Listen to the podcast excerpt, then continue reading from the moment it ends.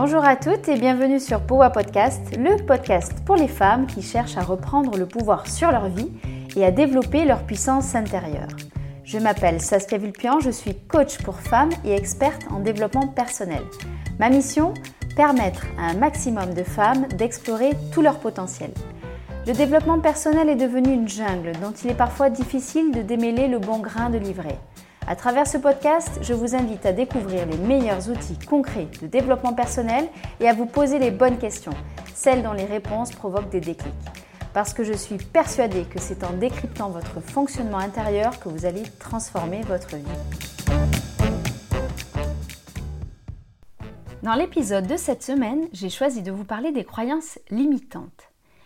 C'est un mot que l'on entend de plus en plus et que je lis maintenant quasi quotidiennement sur les réseaux sociaux. D'ailleurs, si vous ne m'avez pas encore rejoint sur Instagram, sautez le pas pour découvrir un nouveau type de contenu en développement personnel et trouvez-moi sous le pseudo POA Project.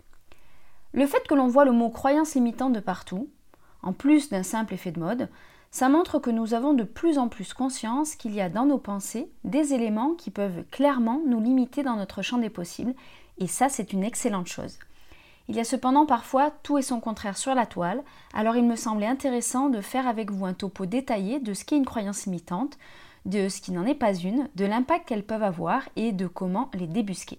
Pour commencer, je vous propose cette citation très inspirante de Tony Robbins. Nos croyances ressemblent à des commandes automatiques. Elles dictent ce qui est permis et interdit, possible et impossible. Elles façonnent nos actes, nos pensées, nos sentiments.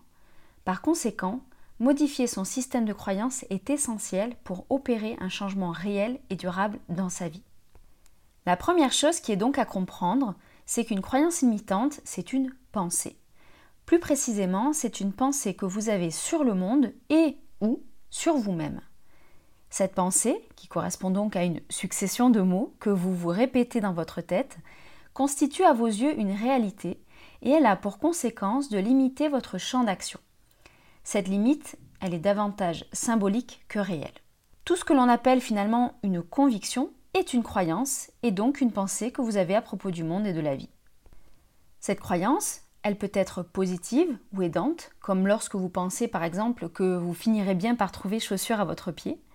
Vous n'en savez finalement rien, mais vous avez la conviction, la pensée que ça va bien se passer. Cette croyance peut donc aussi être négative ou limitante, Lorsque vous pensez par exemple que vous ne trouverez jamais l'homme de votre vie, vous n'en savez rien jusqu'à preuve du contraire, sinon vous seriez clairement dans une attitude de liseuse de bonne aventure, mais pour autant, vous avez la conviction, la pensée que ça va mal se passer. Comme je l'évoquais tout à l'heure, vos croyances limitantes, avec le temps, deviennent votre propre filtre de la réalité. Vous les pensez comme des vérités immuables.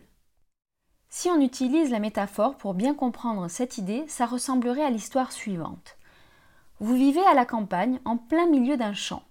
Vous avez une vision à 360 degrés autour de votre maison, avec une sensation de liberté incroyable. Il y a quatre chemins qui partent de votre maison, un à l'est, l'autre à l'ouest, puis un au sud et l'autre au nord. Un jour, il y a de très fortes bourrasques de vent qui viennent du nord, alors vous décidez de monter un mur de briques sur le chemin qui vient du nord pour vous protéger. Quelque temps plus tard, vous prenez la décision de sortir de chez vous, la sortie nord est la plus adéquate compte tenu de votre destination, mais tant pis. Cette dernière étant bouchée par le mur, vous prenez notre sortie. Pourtant, il n'y a plus de bourrasque de vent depuis très longtemps, mais le mur est toujours là. Ce dernier fait tellement partie du paysage que vous n'envisagez même pas de le détruire ou de le contourner. Le mur, c'est finalement la croyance limitante que vous avez créée un jour pour vous protéger de quelque chose ou pour répondre à un besoin à un moment précis de votre vie. Ce besoin n'est plus forcément d'actualité et votre protection non plus, pourtant la croyance est toujours là, comme faisant totalement partie de votre vérité quotidienne. Vous n'envisagez donc plus une seconde de voir les choses autrement, c'est-à-dire d'imaginer une autre croyance à la place ou d'ouvrir le champ des possibles. Imaginez que vous avez 15 ans et que vous venez de vous faire rejeter par votre groupe de copines parce que vous avez refusé de participer à un jeu collectif que vous trouvez totalement immature.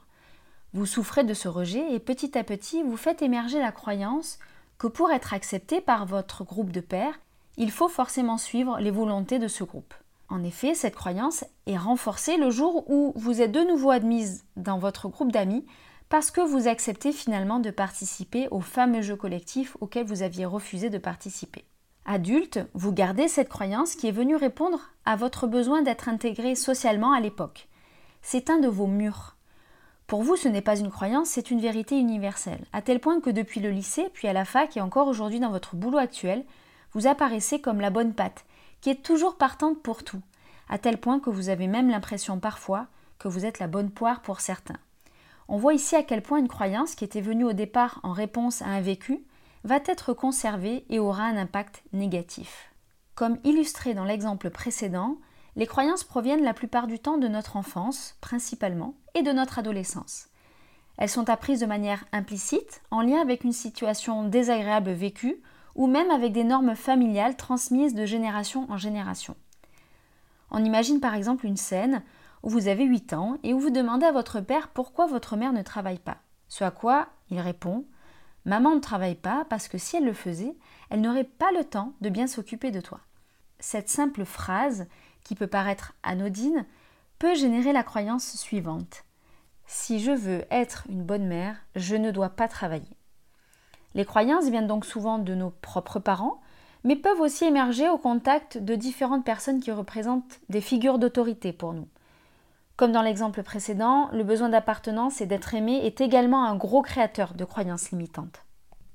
À ce stade, vous vous demandez peut-être quelle est alors la différence entre une croyance et les pensées que vous avez tout au long de la journée. Eh bien, aucune. Une pensée est une croyance et 100% de nos croyances sont facultatives, à part peut-être la croyance que vous avez qu'il faut boire et manger pour rester en vie, bien sûr. Qu'est-ce que je sous-entends quand je dis que vos croyances sont facultatives? Eh bien je veux dire qu'aucune n'est indispensable et que vous pouvez choisir de les changer. Alors bien sûr, il serait tout à fait pertinent de conserver toutes vos croyances et pensées aidantes, c'est-à-dire celles qui sont un soutien pour votre quotidien, celles qui vous poussent à vous dépasser, celles qui vous font garder espoir et vous donnent confiance en vous. Mais toutes les croyances limitantes peuvent être changées si vous le souhaitez. Je pense qu'à ce stade du podcast, vous commencez à y voir plus clair sur ce qu'est une croyance limitante mais il n'est pas toujours évident de les identifier, alors je vous propose de vous en donner quelques-unes. Je dois choisir entre ma vie de famille et ma vie professionnelle. Je ne gagnerai jamais ma vie dans cette branche. Pour réussir professionnellement, il faut beaucoup travailler. Je n'ai pas à demander de l'aide, les gens autour de moi voient bien que j'aurai besoin d'un coup de main. Porter la charge mentale est inévitable pour les femmes. On devrait être heureux quand on coche toutes les cases. On ne peut pas faire ce métier sans passion. Les mamans n'ont pas le temps de s'occuper d'elles. Le traumatisme que j'ai vécu m'empêchera toute ma vie d'être heureuse. Quelles sont alors précisément les conséquences de ces croyances limitantes sur notre vie? Eh bien, ça dépend bien sûr des croyances que vous avez, mais globalement, on peut observer par exemple un manque de confiance en soi, voire une estime de soi faible, quand on pense par exemple qu'on n'est pas doué pour telle ou telle chose. On peut observer aussi des difficultés dans l'affirmation de soi, quand on pense par exemple que quand on veut être apprécié, il faut savoir systématiquement dire oui quand on nous demande notre aide. On peut observer également des prises de décision qui ne sont pas en phase avec vos valeurs, ce qui entraîne donc un conflit de valeurs et donc une sensation de tiraillement intérieur. Comme par exemple une maman épanouie dans son travail qui ferait le choix de tout quitter pensant que c'est la condition sine qua non pour être une bonne maman. Les croyances limitantes peuvent aussi engendrer un défaitisme sur certains sujets quand on pense, par exemple, que de toute façon, on n'arrivera jamais à se remettre au sport. Ça peut aussi entraîner un mode de vie éreintant, comme lorsqu'on a la croyance, par exemple, que pour réussir professionnellement, il faut travailler 60 heures par semaine.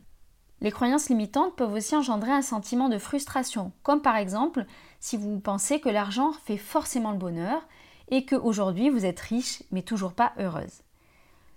Les croyances limitantes peuvent aussi générer des prises de décision qui sont en contradiction avec vos rêves, comme par exemple si vous choisissez de ne pas postuler dans le job de vos rêves pensant que vous êtes trop jeune ou trop vieille pour cela. Les croyances limitantes peuvent aussi générer la persistance de situations pourtant difficiles, mais que l'on vit comme étant immuables. Peut-être vous demandez-vous pourquoi nous maintenons nos croyances en place si elles sont aussi négatives que je le décris. Eh bien, elles persistent pour plusieurs raisons. La principale, c'est qu'elles sont inconscientes et apparaissent donc comme des vérités, ce qui les rend difficilement perceptibles on imagine en fait que les choses sont ainsi et qu'elles ne pourront pas changer. D'autre part, on y trouve parfois un bénéfice secondaire, comme par exemple avoir une bonne raison de se plaindre et donc de réussir à attirer l'attention sur soi. Pour la mise en action de la semaine, je vous propose un petit exercice qui vous aidera à démarrer un travail de conscientisation de ces croyances limitantes. Prenez une trentaine de minutes cette semaine et complétez les cinq phrases suivantes. Je ne suis pas assez douée pour réussir à. Je suis trop vieille pour. Je n'ai jamais eu de chance en ce qui concerne. Je n'ai pas assez de temps pour. Si je me laissais pleinement aller à être celle que je suis, alors. Chaque réponse à ces questions constitue une croyance limitante. Vous pouvez choisir consciemment de les conserver ou d'engager un travail pour les transformer. J'espère que ce nouvel épisode de POA Podcast vous aura donné envie de faire bouger les lignes de votre quotidien dès aujourd'hui. Si c'est le cas, je compte sur vous pour m'aider à le faire connaître en suivant trois étapes. Mettre 5 étoiles sur votre plateforme d'écoute préférée, y écrire un commentaire et partager cet épisode auprès d'une femme dont vous êtes proche et qui pourrait y trouver de l'inspiration pour avancer. Si vous souhaitez aller plus loin, retrouvez-moi sur Instagram sur le compte POA Project ou sur mon site internet powaproject.com pour prendre connaissance des places disponibles pour les coachings individuels ou les dates de lancement des coachings de groupe. À très bientôt!